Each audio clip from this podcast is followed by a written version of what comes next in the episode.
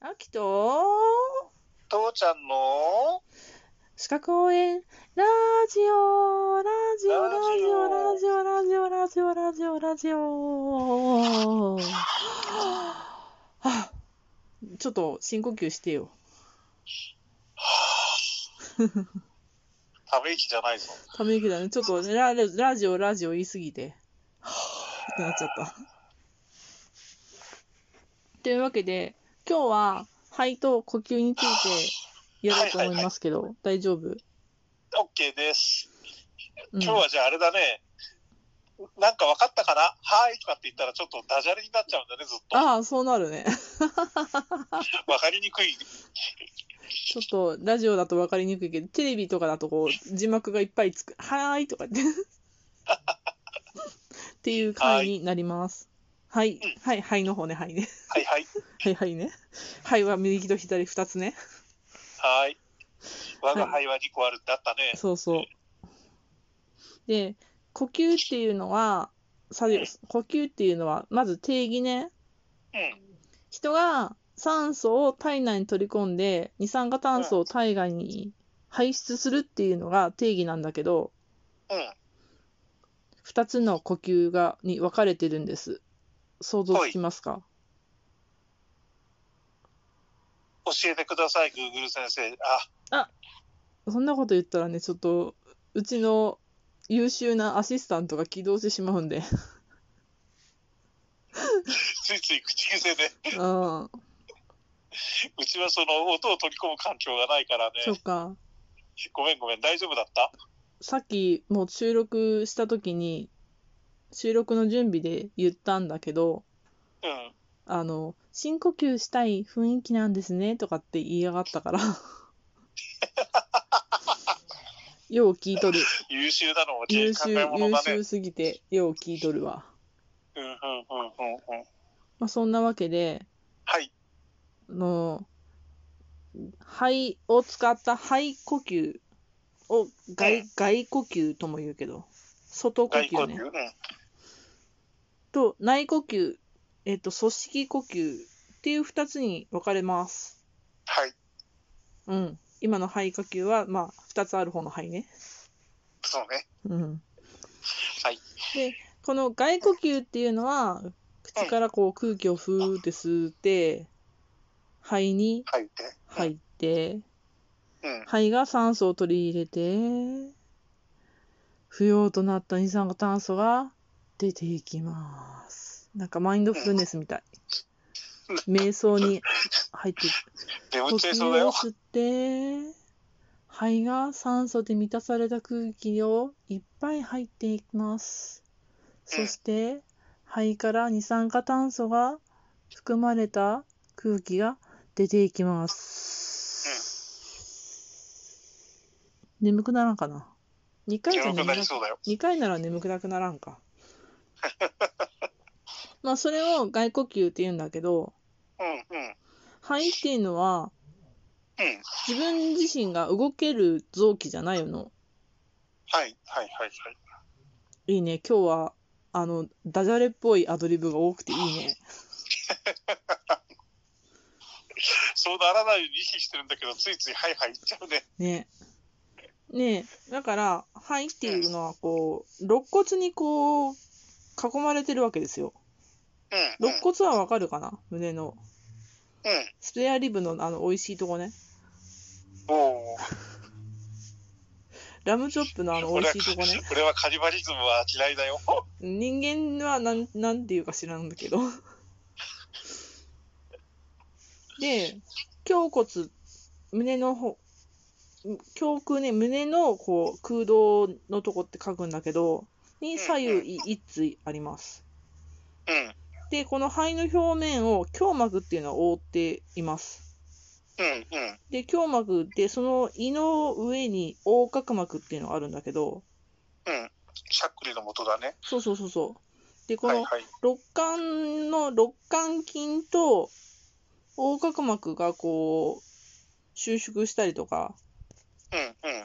弛緩したりすることでこう胸腔内の圧力が変わるわけですようんうんうんうんうん。で、それでこう肺がこう縮んだり伸びたりする。で、縮んだり伸びたりすることで空気が入ったり出たりしま復帰す。するわけねう。ん、すごいすごいすごい。ちょっとこう肺自体はそれが動かないっていうね、その周りで筋肉とか横隔膜で動いてるんだよっていうのが一つポイントかなと。それは初めて知ったよ。ああ、それは良かった。そうか、そうか。うん。で、まあ、えこー、の肋間筋って言ったけど、もう肋間筋ももうもろもろ呼吸筋とかって呼んだりするね。呼吸に使う筋だから。筋う肉んうんうんだから。うんうんうんうん。あ、それであれか、肺気胸とかになった人って、肺がしぼんじゃうんだ。ああ、そう、胸腔とかの、あの、あれだね。気胸っていうのは、その肺と、その横隔膜と、その肋間筋、あ、肋、肺、肋間筋の、こう、筋、筋肉がこう動くことで圧力の上下があるのに、気胸っていうのはその圧力が逃げていってしまう。だから、肺が膨らめない。だから、そうだね空気が、息ができないっていう。うんうんうんうんうん。ありがとう。うん。納得したよ。納得できたよ。うん。はい。でね、うんえっと、もっとまあ、ちょっと詳しくなるけどさ、うん。はい空気がふーっと入ってくるじゃん。はい。で、えっと、鼻とか、鼻腔とか、咽頭うん。とかを、あの、上気道っていうの。上気道、はい。ううんん。で、気管からその横隔膜までを、下気道っていう。上上下ね。上下ね。ううんうんん。。気道の上、気道の下って書くだけね。はいはいはまあ、そこはちょっと出るかどうかわからんけど、なんとなくイメージとしてい。うんうん。持っとってほしいなと。喉までが上で、そうそう喉から下が下な下のね。うん、って内いう臓っていうか。っていうイメージ、下になっちゃうわけねうん。っうんうんうん。ていうイメージかなと。はいはいはい。で、さっき、あの、いもっと前に戻るけど覚えてる。何えっと、外呼吸と内呼吸の話はしたっけうんうん。いや、そういう名前があるってことは聞いた。うん。組織呼吸っていう話が、あと数、数分ほど前にやってるんだけど、うんうんうん。組織呼吸、組織呼吸うん、組織呼吸とは、じゃあ、ズバリ組織呼吸とはどんなものでしょそ式呼吸っていうのは、だから肺に入った空気を、ううん、えー、と細胞が、細胞が血液、血管が取り込む、細胞が取り込む。細胞が取り込む。で、えーと、いらない二酸化炭素を出して、うん、肺に送り出す。いいね、いいね、いいね。そんな感じかな。うん、この前、心臓やったやんか。うんうんうん、うん。あのはい肺静脈が一番はいはいはい。あった空ね。気うんうん中、あ一番酸素の量が多くて、で、うんうん肺動脈を得て、肺動、あの、体動脈を得るわけよね。だから体全体回るわけね。この、その体全体回った時に行われる酸素と二酸化炭素の交換の話を内呼、内呼吸というふうに言います。うんうんうんうんうんうん。なんか、関連づくと面白いね。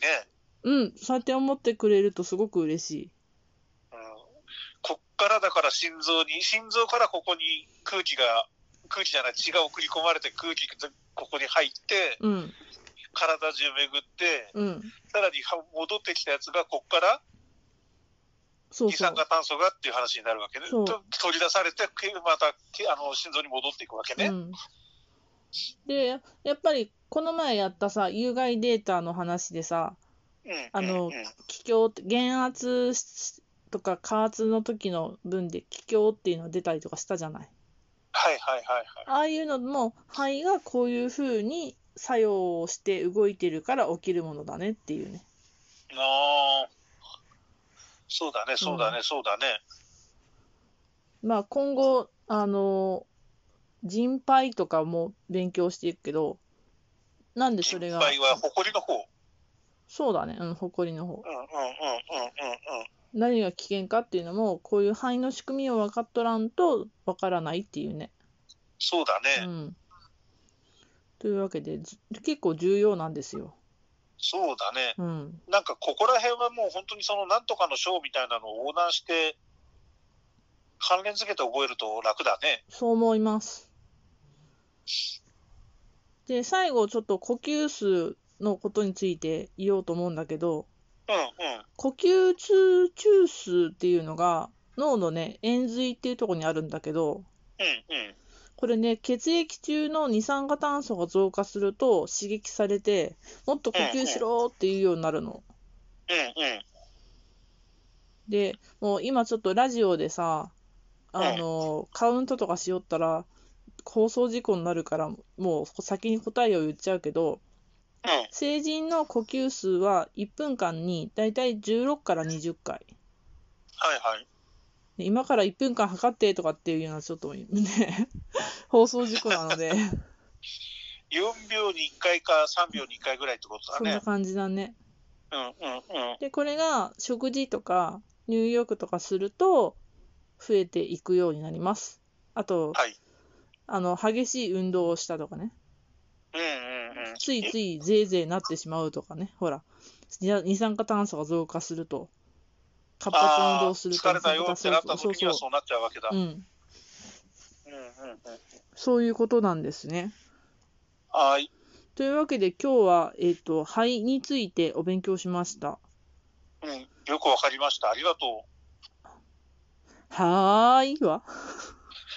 は